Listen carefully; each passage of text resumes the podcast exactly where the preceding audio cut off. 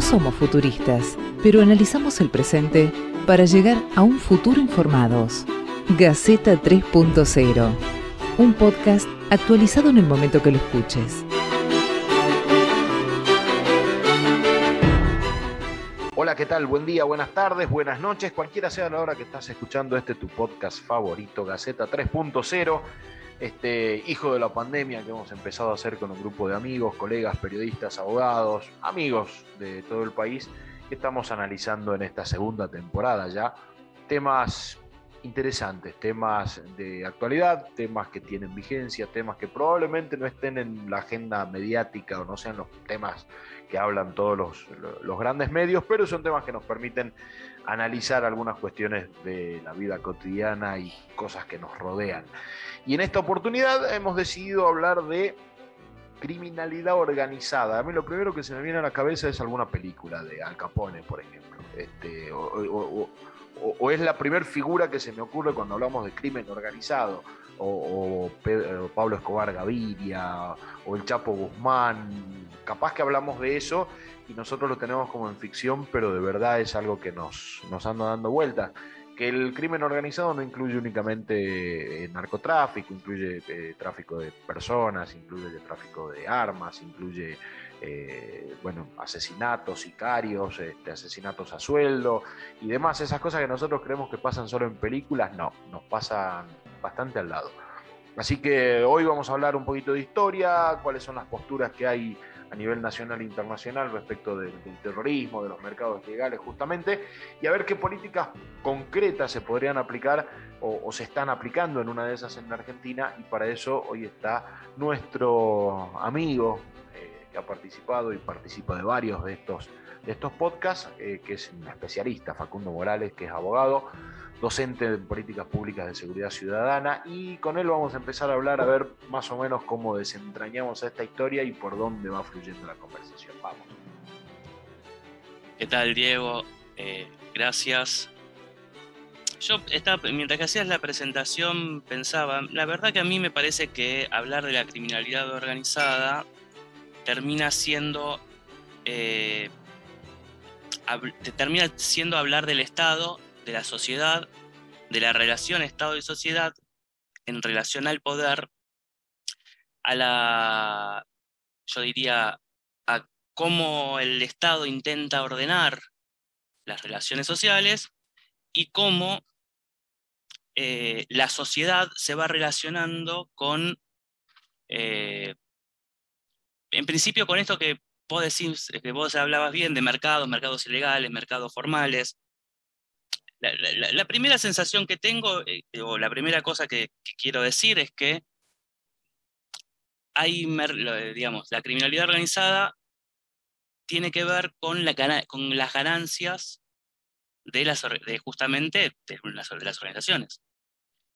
Hay criminalidad organizada porque es rentable para determinadas, para estas organizaciones, que ahora después si querés podemos conversar qué tipo de organizaciones son, pero es rentable ese tipo, de negocios. Hay narcotráfico porque es, rentable que haya narcotráfico, hay trata de personas porque es rentable, y vos sabés que esto que vos decías, que hay varios tipos de, o varias manifestaciones de la criminalidad organizada, por ejemplo, el robo de auto es también parte de la criminalidad organizada.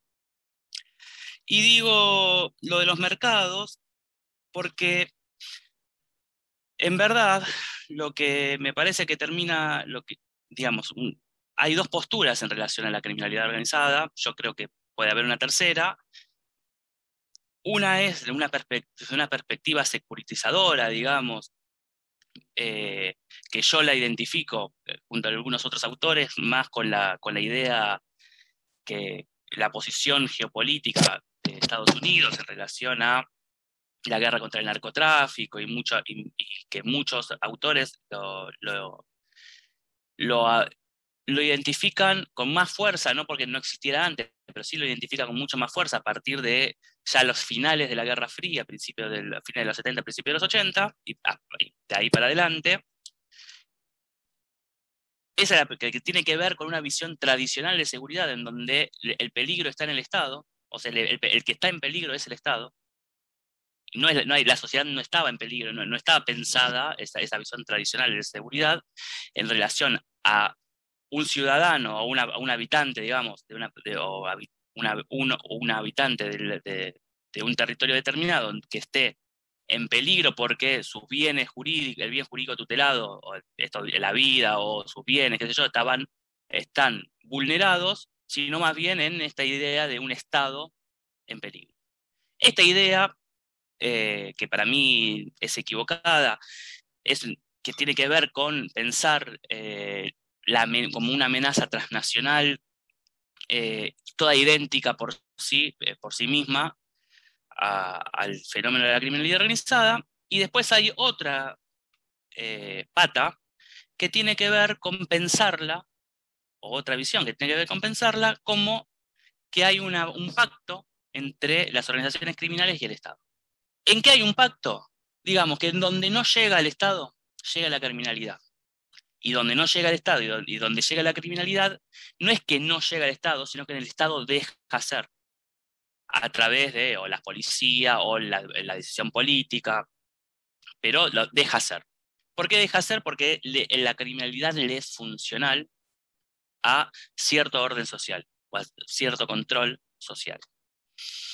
Eh, dentro de esta, de, esta visión, por supuesto, esto es una visión mucho más latinoamericana, si se quiere, mucho más de decir, bueno, espera, está todo bien, eh, pero tenemos que pensarnos nosotros y tenemos que ver nosotros qué es lo que nos está pasando. Porque no es lo mismo la criminalidad organizada en México, no es lo mismo la, criminalidad organizada en Colombia, en Estados Unidos, en Argentina o en eh, España. No es la misma. No se da exactamente igual. Sí podemos tener formas típicas arquetípicas de decir, mira, eh, las organizaciones son de este tipo, así, así vos hablabas de la mafia, es una forma que yo creo que por lo menos eh, no está tan clara hoy en la Argentina que esto suceda así. Hay clanes más familiares, familiares entendido como redes de familias, pero también de gente conocida, que va trabajando en grupos chicos. Por ejemplo, el, último informe de la Unión Europea sobre criminalidad organizada te decía, dice que la mayoría de las organizaciones son de seis personas, o de entre seis y diez personas. O sea, no, estamos, no están pensando, no están viendo esas organizaciones típicas de esto que vos decías eh, de Pablo Escobar Gaviria. Y entonces hay que pensar, me parece a mí, eh, que hay una, una, parte de la criminalidad organizada que tiene que ver con la subsistencia de, un, de, determinada, de determinado sector social que hoy, está que hoy está a los márgenes de la sociedad. Pero que también tiene que... Sí. Perdón, Facundo, pero ahí, ahí me surgen como millones de dudas. Me, me, resulta muy interesante porque vos hablas de cierta funcionalidad con el Estado y a veces uno cree que tiene que ver con alguna especie de mito urbano, esto de que el Estado deja hacer cosas porque le termina siendo funcional en algún punto porque es tan rentable el, crimen organizado, algunos más, algunos menos, eh, que financian campañas políticas, que financian eh, que corrompen fuerzas de seguridad completas, por ejemplo, el narcotráfico, digo, tenemos casos en Argentina de gendarmes, de policías federales, de policías provinciales involucrados.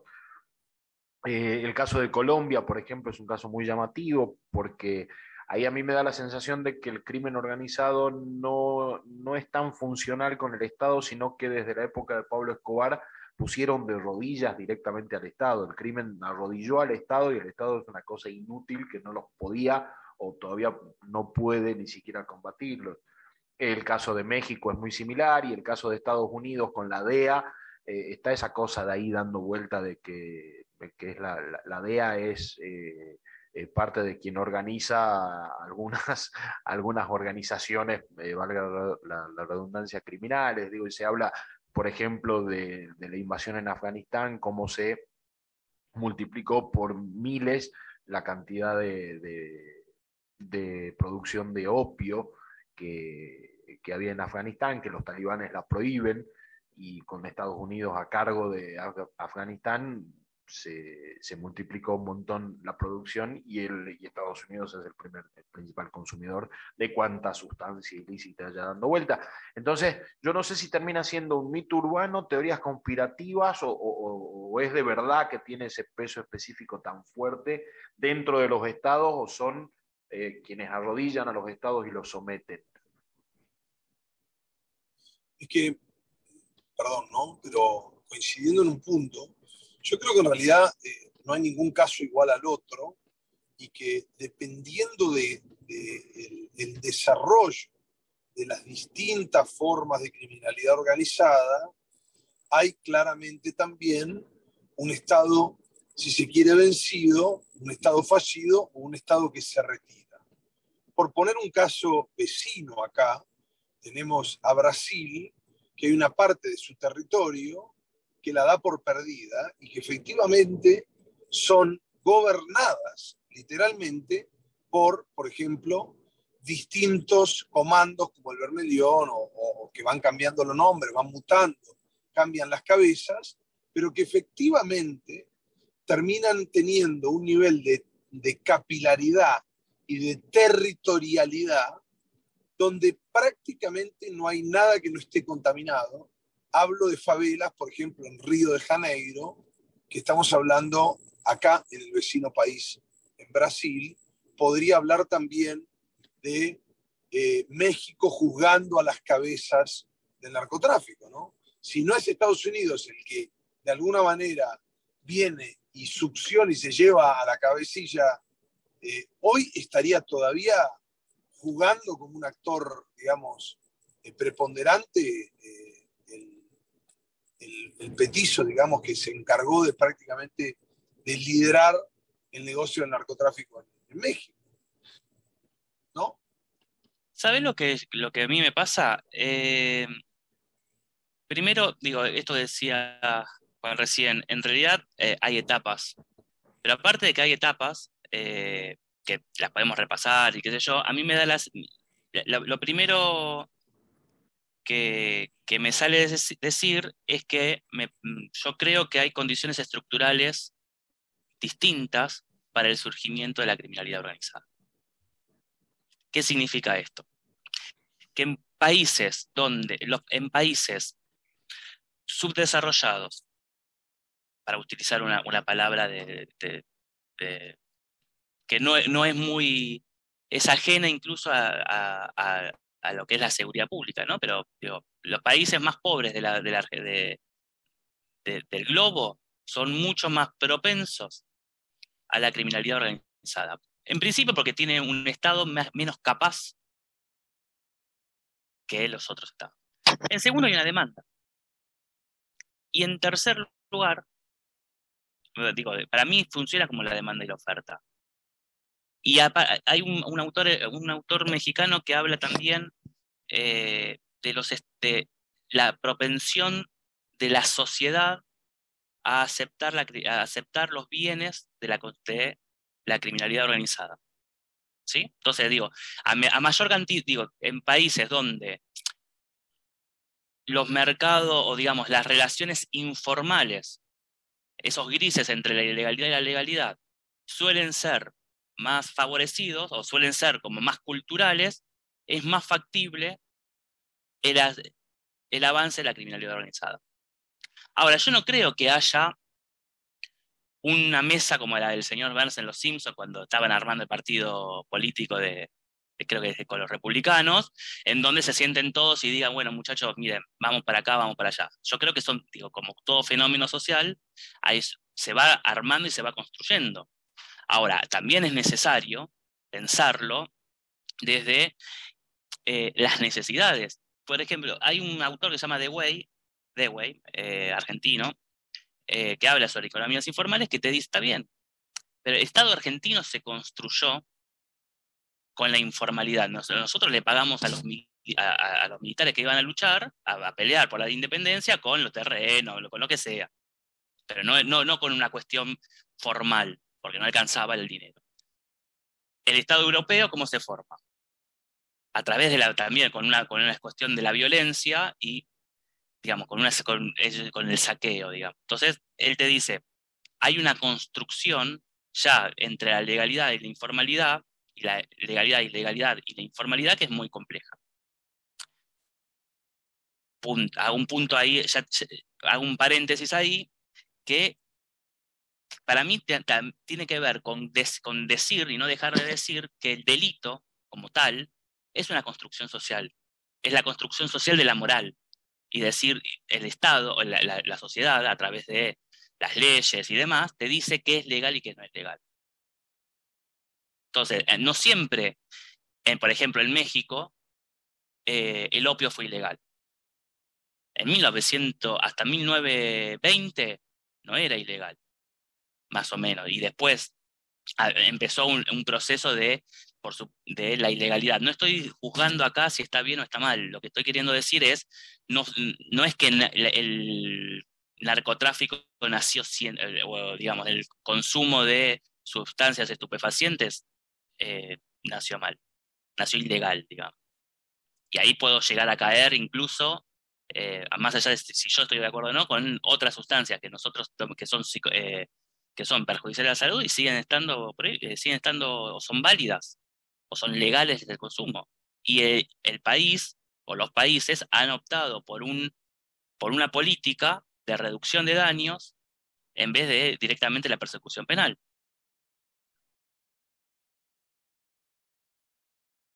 de alguna manera, de alguna manera terminan siendo permeables o tolerantes con distintas formas de consumo, de distintos elementos.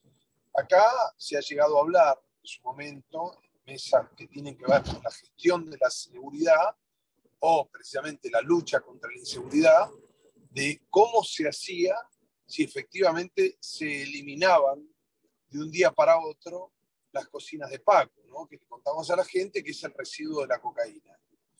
La realidad es que lo que se hablaba era, no estamos en condiciones de secar el mercado, porque las consecuencias, si esto falta, son peores de que si lo seguimos manteniendo. Y esto es muy loco porque no está solo relacionado con el uso, la producción, eh, el narcomenudeo, sino con el residuo de la cocina de cocaína que no podría eliminarse porque las consecuencias serían peores que que siguiera funcionando. Esto habla también de una, como decías, de una cuestión tremendamente, digamos, eh, cultural y con una falta de decisión real sobre el problema, ¿no?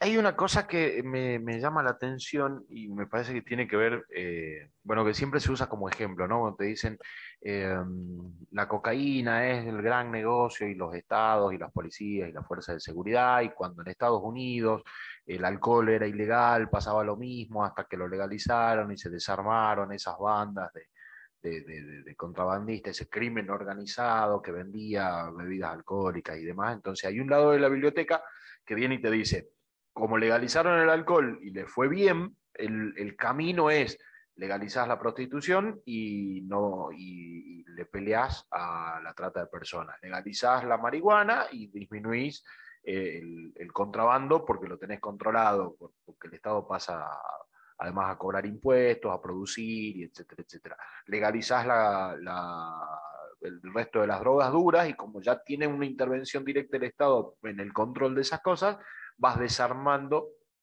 esos crímenes eh, o, esa, o, esas bandas de criminales eh, organizadas. Yo la verdad que no sé cómo funciona, pero hay, un lado de la, de la, biblioteca que claramente eh, habla, habla de eso.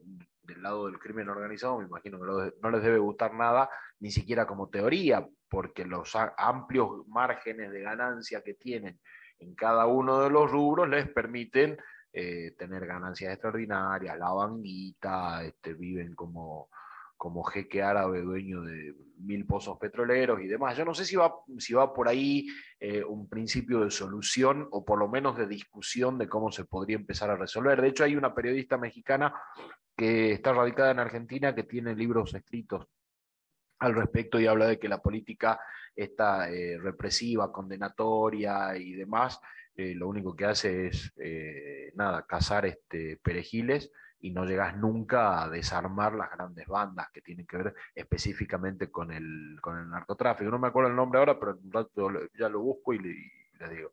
Cecilia. No. Cecilia. No, digo, ¿sabes lo que me, da la sensación? Digo, primero, eh, hay un dato que a mí me, me gusta poner en contexto, que es que los costos, los costos del crimen, no solo del crimen organizado, ¿eh? los costos del, crimen en, digamos, en el mundo son alrededor del 3, del 3 al 15% del PBI, de un PBI. Y eh, un gobierno promedio en América Latina gasta en, cuestiones relativas a la seguridad un, casi un 2% del PBI. ¿Qué quiero decir con esto? Que en realidad, primero, o sea, no es que no se hace nada. Y yo creo que a medida que la demanda social crezca, se, van a hacer más cosas. El punto, digamos, el, punto es qué se hace. Y a mí me da la sensación, siguiendo un poco con, el, con el planteo, digamos, menos punitivista, que la persecución penal por sí misma no alcanza. ¿Es necesaria? Sí, por supuesto. Ahora, si vos no tenés una política integral que piense hacia dónde querés dirigir el esfuerzo del Estado, eh, a mí, me, digamos, lo que a mí más me, preocupa, me preocupa es la reconstrucción del tejido social. Entonces, cuando vos hablas de los soldaditos en cualquier lugar de, cualquier barriada pobre de la Argentina o del mundo, cuando vos hablas de cómo se, el cómo se utiliza el recurso de la violencia, cómo los pibes que todavía no saben leer ni escribir viven esa violencia y cómo viven la violencia de que no lleguen, de que no puedan vivir, digamos, no tengan el dinero, eso es un caldo de cultivo para la para la para digamos todo lo que tiene que ver con la criminalidad organizada, porque son pibes fungibles. Y eso es lo digo, y ahí hay un problema. Porque nosotros, digo, cuando digo nosotros, digo como cualquier, sociedad, cuando persigue penalmente, persigue algo que ya pasó. Y cuando persigue algo que ya pasó, cuando vos ves qué es lo que se juzga, la mayoría de lo, que se juzga son las partes más bajas de la cadena. Y cuando se juzga la parte más baja de la cadena, y a mí, digamos, eh, tengo la tentación de decir, no me lo voy a guardar, lo que hay que discutir también es cómo las actividades profesionales, llámese contador, abogado, acá Juan también es abogado, participan, son cómplices muchas veces de las, de las organizaciones criminales. Y hay un punto ahí, yo no estoy diciendo de ir contra el derecho de laburo y, o, el, o el deber de defensa del juicio, no estoy diciendo eso.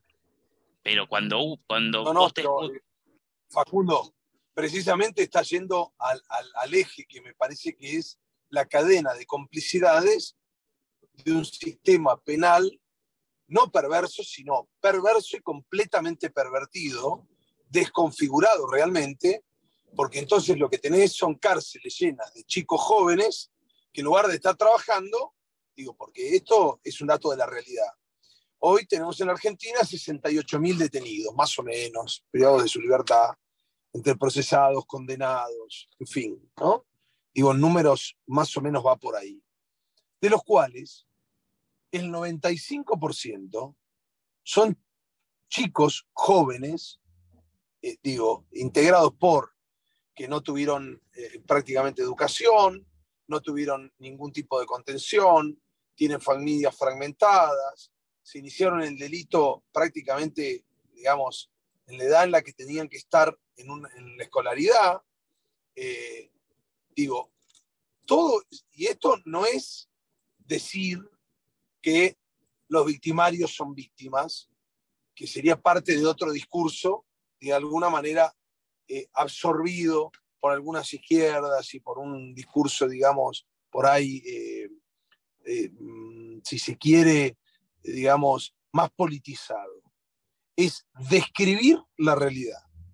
Hoy nuestro sistema punitivo no persigue, no condena y prácticamente no se puede ocupar de, como bien decías, del el, el eslabón más importante de la cadena, que es, por ejemplo, el narcotraficante. Finalmente, son las partes más bajas dentro de esa estructura piramidal que además es muy clara y está muy bien organizada, donde no, se mezclan los roles, y entonces son las mulas, son los sicarios, son eh, los, los dealers del narcomenudeo cuando se disputan los espacios, pero muy pocos, digamos, cabezas criminales terminan presos, o en el caso de que terminen presos, purguen enteras sus condenas, o en el caso de que purguen sus condenas, no sean presos vivos. Ahora, claramente el sistema, sí. Hay, hay, una cosa que me, hace, que me hace mucho ruido porque estamos caminando como, me parece, muy al filo de la cornisa. Digo, entiendo el contexto socioeconómico de los sectores más vulnerables y que por ser vulnerables justamente son presa fácil de poder ser este, mulas o, pequeños vendedores de, pequeñas cosas o quienes salen a robar autos, motos o, quienes, este, o, mujeres que son eh, quizás más fácil de prostituir pero estamos caminando muy, muy al filo de caer en, el, en, el, en ese discurso que básicamente el pobre no tiene otra cosa más que hacer que delinquir. Y, y me, me, preocupa, digo, porque eh, no, sé si no, no, no, no tenemos ni siquiera esperanza de cómo viene la mano, digo, me, me, preocupa y me asusta un poco esto de, decir, de, caer ahí. no es garantismo puro lo que quise decir. ¿eh? Yo describí a un sistema coercitivo penal en la Argentina en líneas generales. Por supuesto que hay muchas excepciones a esos casos, pero la línea general es esta la que yo acabo de escribir. No, yo lo que quiero, digo, a ver, primero, eh, no todo pobre eh, es chorro, y no, digo, delincuente o llamarlo como quiera, y no todo delincuente es pobre. Eh, lo que yo, por lo menos, digo, la explicación de por qué uno, cualquier, una persona eh, se convierte en eh, delincuente, digamos, o comete actos ilícitos, puede ser miles y, y, hay 20 millones de teorías y lo vamos a seguir discutiendo. Lo que sí yo creo que hay es eslabones de la cadena de la criminalidad organizada que son claramente personas en situación de desigualdad grande y que esas personas subsisten a partir de, la a partir de esa, esa eh, de, cometer actividades ilegales. No son los tipos que se las llevan todas, o hombres o mujeres que se las llevan todas. No son los profesionales que eh, favorecen el blanqueo de dinero, porque no hay criminalidad organizada que no sea con blanqueo de dinero. Ahí, ahí, me parece un punto muy importante porque en esa cosa de que, de que todo pobre es chorro, de que, etcétera, etcétera, está esa fantasía también de que a partir de el narcotráfico, tráfico de armas, de autos, de la, la, la, la, la, te salvaste para toda la historia. Y vos decías recién una cosa que me, me resulta muy interesante, esto de eh, esta gente que entra en este circuito de delinquir son sobrevivientes porque solamente subsisten y, es otro el que se la lleva. Y ahí tiene mucho que ver el tema del lavado de guita. Porque al final es eh, el, pobre, el pobre es el que cae, el rico es el que tiene los recursos para lavar guita, para esconderse, para fugarse, para este, pagar su impunidad y el que termina cayendo es el perejil ahí me, resulta, me resulta interesantísimo esa la figura del subsiste. Es que a mí, la verdad es que cuando uno va revisando, eh, mira, yo me tomé el trabajo de revisar, estoy haciendo todo un trabajo de revisar eh, sentencias judiciales en relación a criminalidad organizada. Lo que llega al Tribunal Oral Federal, muchas veces, no digo todo, digo, no quiero hacer una generalización, eh, una gran generalización como, como una afirmación teórica irrefutable, pero digo, lo que yo estoy viendo de lo que yo de, de, los fallos que leí del año pasado, me tomé todo el año pasado, es la mayoría de las cosas que llegan a juicio eh, oral son pibes, familias, digo, hombres, mujeres, que muchas veces no tienen, o sea, que están entre el secundario incompleto y el primario, con changarines, y que muy pocas y que digamos de lo que de, lo que yo relevé hay poco eh, hasta le, incautan poco dinero en mano y le incautan poco eh, eh, poca, poca sustancia o, lo, que sea. Por supuesto, a ver, estamos hablando del narcotráfico como si fuese el único, el único, el, único mercado ilegal que hay, pero es cierto que el 80% de las causas, casi a nivel, no sé, a nivel mundial, por ejemplo, en Europa el 80% de las causas son, lo concentra el narcotráfico, ciberdelito y trata. O sea, lo que queremos, digo, y el ciberdelito lo estamos dejando de lado, es que tuvo bastante auge con la pandemia. Pero lo que quiero decir, no solo con la pandemia, digo, con la globalización y demás, pero lo que quiero decir es, todo lo que tiene que ver con cuestiones, digamos, de fungibilidad es lo que, mira, Zaffaroni hablaba eh, de criminalidad primaria y criminalidad secundaria, que la criminalidad secundaria es la que se, hacía, se hacía eh, en la calle, digo, ¿no? entre las fuerzas federales, entre las fuerzas de, entre las fuerzas de seguridad y la justicia, y que son las más fáciles de hacer una investigación sobre, de criminalidad organizada a grandes eslabones lleva tiempo.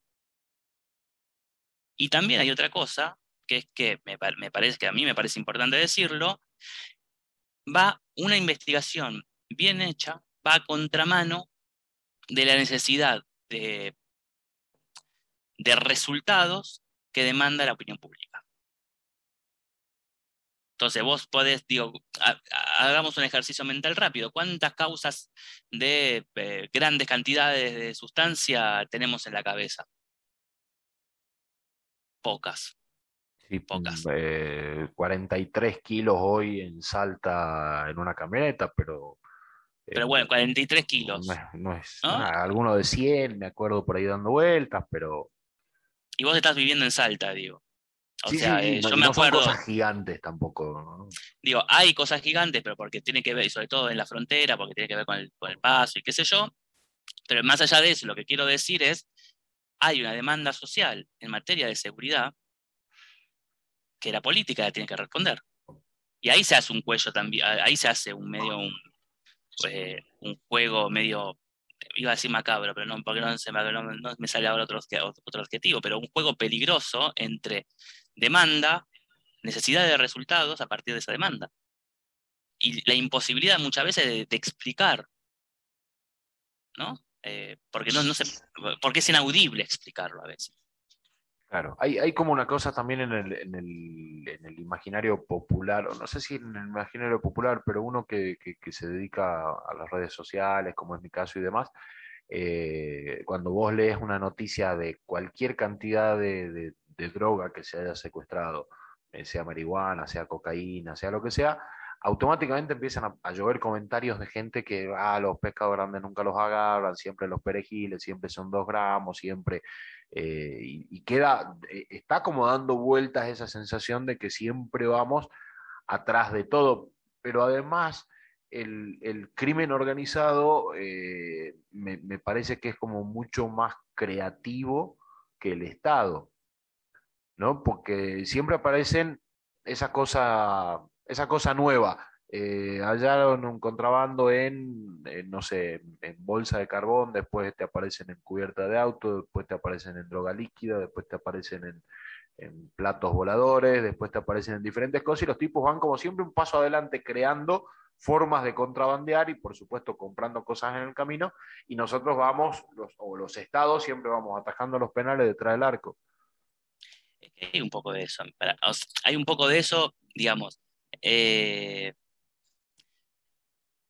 si es, digo, si, eh, es, también un negocio, eh, hay que decirlo también, ¿no? Es un negocio altamente rentable que hace que todos aquellos que se dedican a eso se den cuenta que no hay ninguna otra cosa que funcione mejor, digamos, ¿no? Es como, como un caballito de batalla, ¿no? Es como que alguien tuviera, es como eh, ponerse un kiosco y no vender cigarrillos.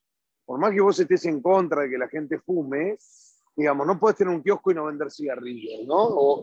esto me parece, digamos, en un punto como para revisar. No existe nada que dé semejante rédito como lo es, eh, digamos, como es la droga, digamos, en especial, digamos, la cocaína, por sobre otras drogas. Más allá de que hay momentos en los que hay menos disponibilidad y podés encontrarte con que hay otras drogas o sustancias psicoactivas, para decirlo, por ahí no tan prohibidas, que siguen siendo también negocio. Y esto claramente tiene que ver también con la forma en la persecución. Digo, todos los países lidian con, eh, digamos, el consumo de sustancias que podrían ser prohibidas o psicoactivas. Ahora, claramente no es la misma forma en la que puede luchar Dinamarca o Suecia o Suiza como la que luchamos nosotros. Y esto tiene que ver, no es un sesgo para decir que los dinamarqueses son buenos y los suizos son buenos y nosotros somos malos. Estamos diciendo de que el caldo de cultivo, la forma, la utilización territorial, digamos, de eh, la forma en la que se vende o se tranza, claramente eh, eh, es desigual y, genera, bueno, genera lo que genera, por ejemplo, en las favelas de, de Río de Janeiro, ¿no? Ese podría ser un ejemplo de estudio para, para analizar. Y en el caso de México, ni que hablar por la virulencia ¿no? que, emplean los carteles, que hay que decir que además producen y gestionan y le venden a los Estados Unidos, que son los principales mercados, ¿no? Europa y los Estados Unidos como principales consumidores de, de, estas sustancias, ¿no? El negocio claramente es redituable, pero muy redituable.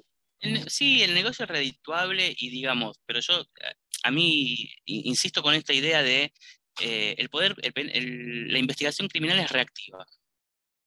Entonces, vos vas a encontrar algo que, digamos, o lo encontrás por suerte, por una porque no sé, te paró la policía y te hicieron un control y el que te hizo ese control encontró la cantidad de, no sé, o sustancia, o la persona, lo que sea que, está, que, tengas, o la otra cosa es que haya una investigación criminal que eso lo, lo digamos, lo alimente, digamos, lo, lo, encuentre. Ahora, la, la, pregunta que me parece que, hay que, que tienen que dar vueltas es, ¿qué, hace los, ¿qué hacen los estados para prevenir eso? Para prevenir la criminalidad organizada.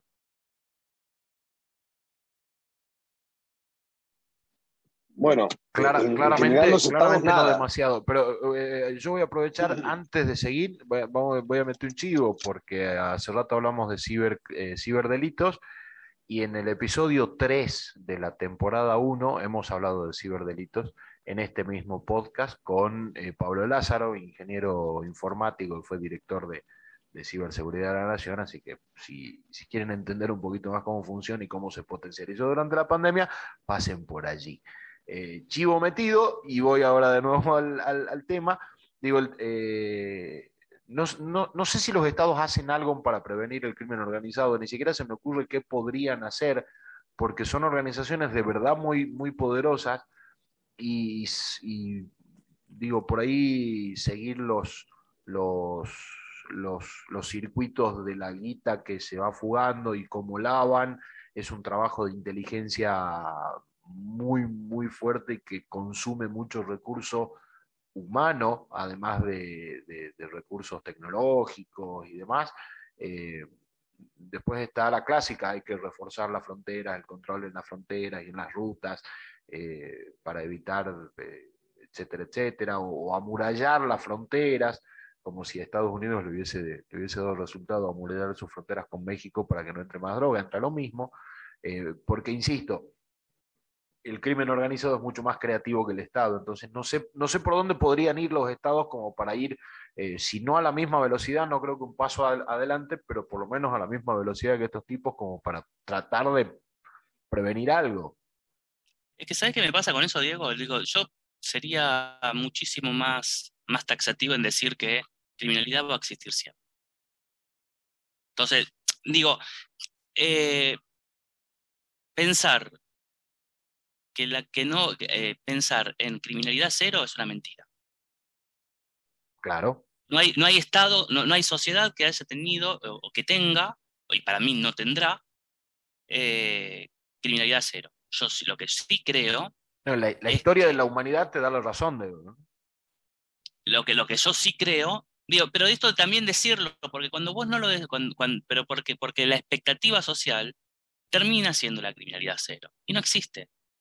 Lo que yo sí creo, en un punto, que eh, hay que fortalecer, digamos, que el problema excede a lo que la política de seguridad en sí misma puede hacer, sino que tiene que ser multiagencial y, mucho más global.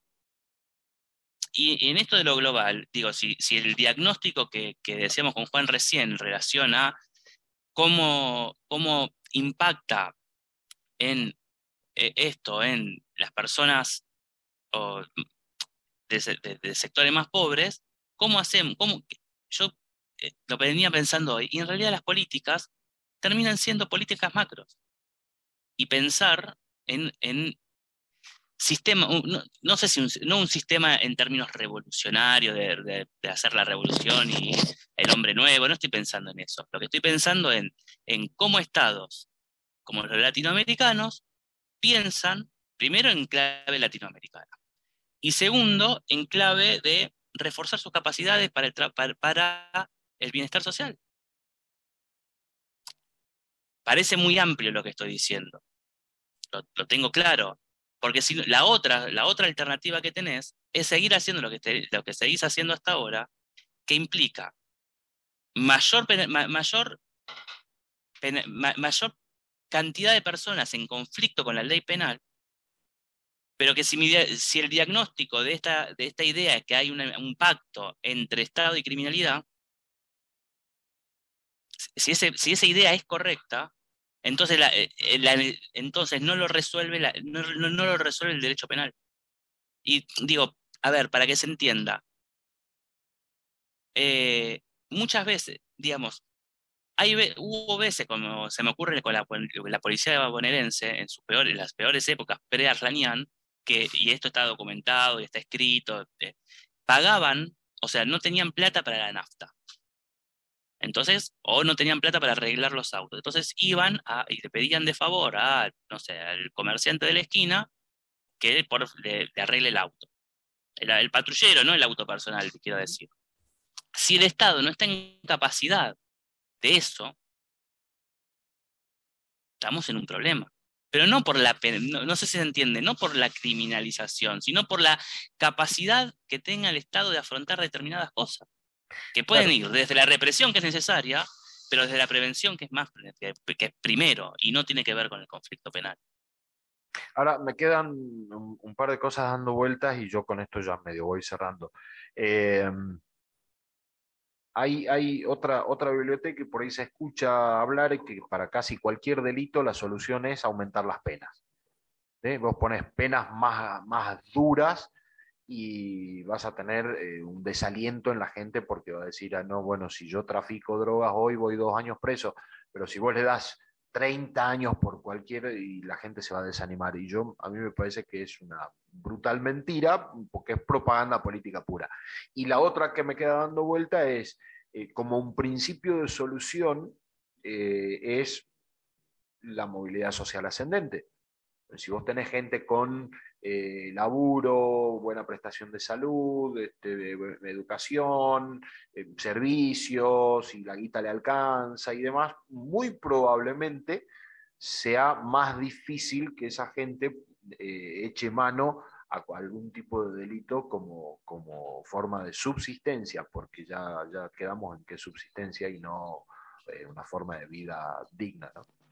Eso te resuelve una parte. Claro, no como principio de solución, no digo, no, no, no. eso, te, eso te resuelve una parte. claro. Después lo que tenés que, después lo que hay que, lo que hay que ver es que, digamos, esa, la guita también mueve el mercado y mueve el mercado formal. Y nadie sabe cuánto del mercado formal se mueve con eso. Es un tema ese también, ¿eh? Digo, porque si vos decís, mira, estamos lavando dinero, eh, digo, más allá de, de lavar dinero y que la ilegalidad y qué sé yo, eso después se convierte, va, al, terreno formal. Claro, en, algún lado se vuelve guita de verdad y aparece en empresas, en, obras, obras privadas, digo, ¿no? Empresas, obras, negocios, comercios, la, la, la, la, la, claramente. Y es lo que también tenés que abordar. Y yo te diría, te diría más, digo, con esto de las dos patas de abordaje, para pensarlo, para mí, tiene que ver con qué haces con eso, con la, digamos, con la parte formal o del lavado, y qué haces justamente con lo que vos decías de cómo haces la movilidad social ascendente, que no es más ni menos que buscar eh, el desarrollo de un país. Lo, que estamos lo que terminamos hablando es eso. insisto, no te garantiza eh, la criminalidad cero, porque no existe, pero te, acerca un poco a una situación. Igual, igual ahí me parece respecto de la última lectura, digamos, en este fragmento que hablaban de desarrollo, por ahí es, eh, digamos, en ese fragmento en el que más disiento con toda claridad, porque no tiene que ver con una cuestión de desarrollo, sino tiene que ver con una clara situación de desigualdad, ¿sí?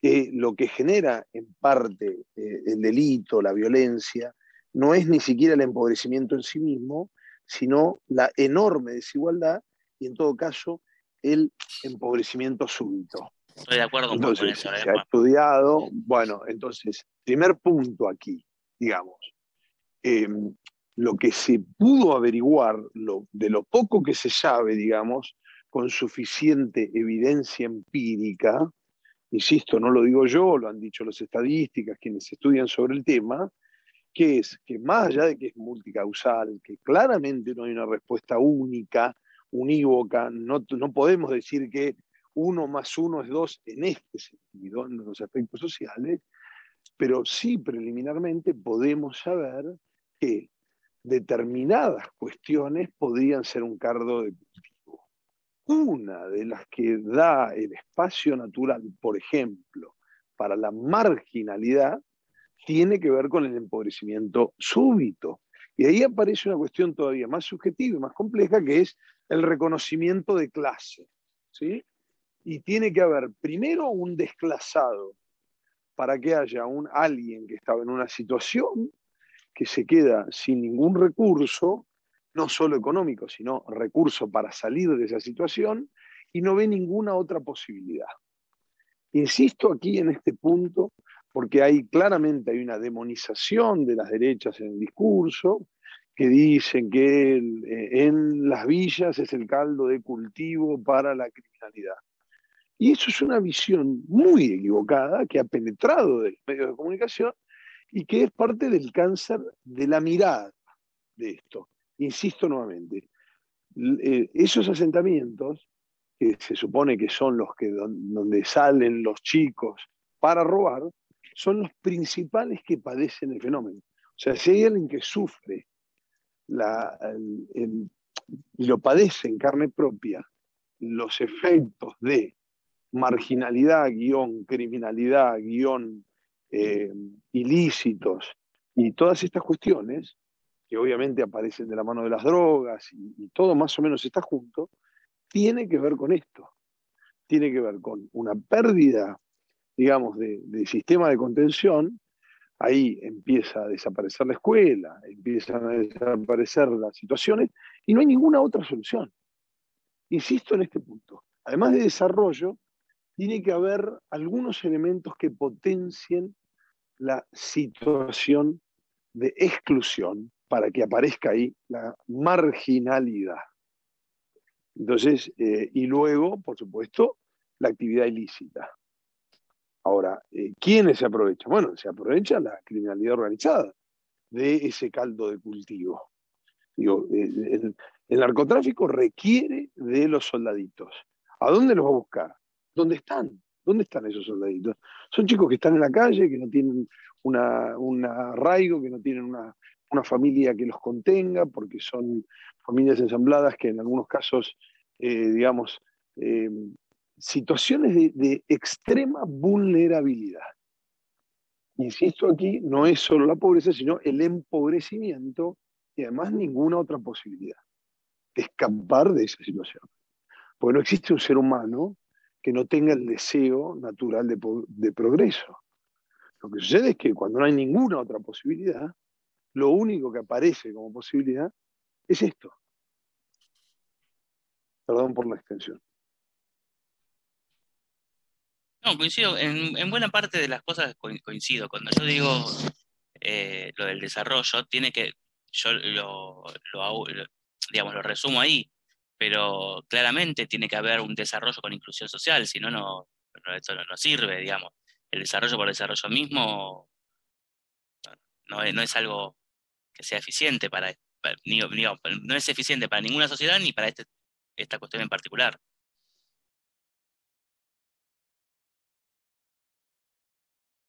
Bueno, me parece que ya estamos como para cerrar entonces.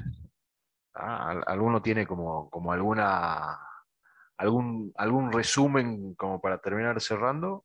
Sí, yo, yo Juancho siempre tiene, sí, Juancho tiene siempre. No, es que tengo, tengo millones de temas. Este tema a mí me, me apasiona y me parece lo siguiente.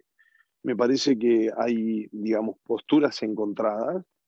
Eh, hay de verdad respecto de lo que es la criminalidad, los ilícitos, la, eh, digamos, una postura, si se quiere, de labeling approach o de teoría del etiquetamiento, de ponerle una cara al flagelo de la inseguridad. ¿sí? Y eh, el flagelo de la inseguridad, en los, digamos, donde se repite con mayor asiduidad, eh, que tiene que ver en los centros urbanos, tiene forma, tiene forma, ¿eh? por lo menos tiene forma en, el conurbano bonaerense. Son dos masculinos en una moto, jóvenes, que no les importa nada y que están regalados y que salen a hacerse de lo que se encuentra. Digo, esta idea, digamos, que, está en la sociedad, eh, no es eh, eh, solo ilusa, tiene que ver con cómo, cómo se organiza de alguna manera. Y es muy importante que lo desarmemos, realmente es importante, porque no nos sirven tampoco las cárceles llenas de pibes que deberían estar trabajando o estudiando. Entonces, insisto, hay una dimensión multicausal, hay eh, una visión sesgada, digamos, y maniquea de lo que es la seguridad, y tenemos dos antípodas. Una mirada de ultraderecha que te va a decir que la única forma es con penas más grandes, y una mirada, si se quiere, de ultraizquierda, donde va a decir que todo chorro es, eh, nadie, ningún pibe nace chorro, y hay que seguir dando oportunidades. Y yo creo que precisamente es en ninguna de esas dos puntas eh, donde se va a resolver el asunto. Me parece que es precisamente en esa delgada línea del medio en donde eh, hay que hacerse cargo de que, por supuesto, hay, hay chicos sin ninguna posibilidad y hay una mirada represiva del Estado que corta el hilo por lo más fino. Claramente tenemos dos problemas muy serios que no están siendo abordados con la seriedad que se merece. Porque de verdad hay una sociedad, todos nosotros, que merece estar libre de este flagelo, y también hay, eh, eh, está una sociedad que está reclamando ser vista, está reclamando ser persona, que está reclamando ser oído. Entonces, estas dos cuestiones chocan. Y nosotros eh, lo único que hemos visto es que esto crezca. Así que es todo por mí. Facundo, ¿algo para cerrar? No, simplemente eh, yo coincido con mucho lo que decía Juancho, después podemos, eh, digamos, podemos discutir en los márgenes. Me quedaba pensando en esto de, de las economías formales, informales e ilegales, que es que, digamos, el supuesto, la, supuesta parte de la sociedad que no comete delitos, muchas veces se aprovecha de ese delito. Pensemos, digo, eh, cuando se venden autopartes y esas autopartes, eh, para no comprarlas eh, más caras, las vamos, vamos a un desarmadero y la compramos en un desarmadero. Aquellas personas que consumen prostitución, independientemente de, la postura más abolicionista o menos abolicionista de la prostitución, no saben si están eh, frente a una situación de trata o no. Eh, digo, hay un montón de cosas en donde hay una cuestión mucho más profunda a trabajar, eh, que es muy difícil digamos, abordarla en 45 minutos, una hora, y que es mucho más difícil cuando se te acerca un micrófono y tenés que dar respuestas en, en 140 caracteres pero digamos, eh, es una situación mucho más compleja y que a mí me, digamos, a mí me da la sensación que tiene que ver con cómo la sociedad se mira a sí misma. Y entonces así llegamos al final de este nuevo episodio de Gaceta 3.0, el episodio número 16 de la temporada 2 de Gaceta 3.0. Hemos hablado de criminalidad organizada y le hemos dado todas las vueltas que podíamos como para tratar de entender de qué se trata eh, no sé cuál es la solución, ya eh, llegamos a la conclusión de que el crimen va a haber siempre, pero hemos tratado de empezar a ver por dónde se pueden empezar a resolver algunas partes que vinculan a la sociedad y el Estado con el crimen organizado. Así que un episodio, nuevamente, otro episodio sumamente interesante y nosotros nos encontramos, nos escuchamos en el próximo episodio, como siempre, todos los viernes, Gaceta 3.0. Muchas gracias.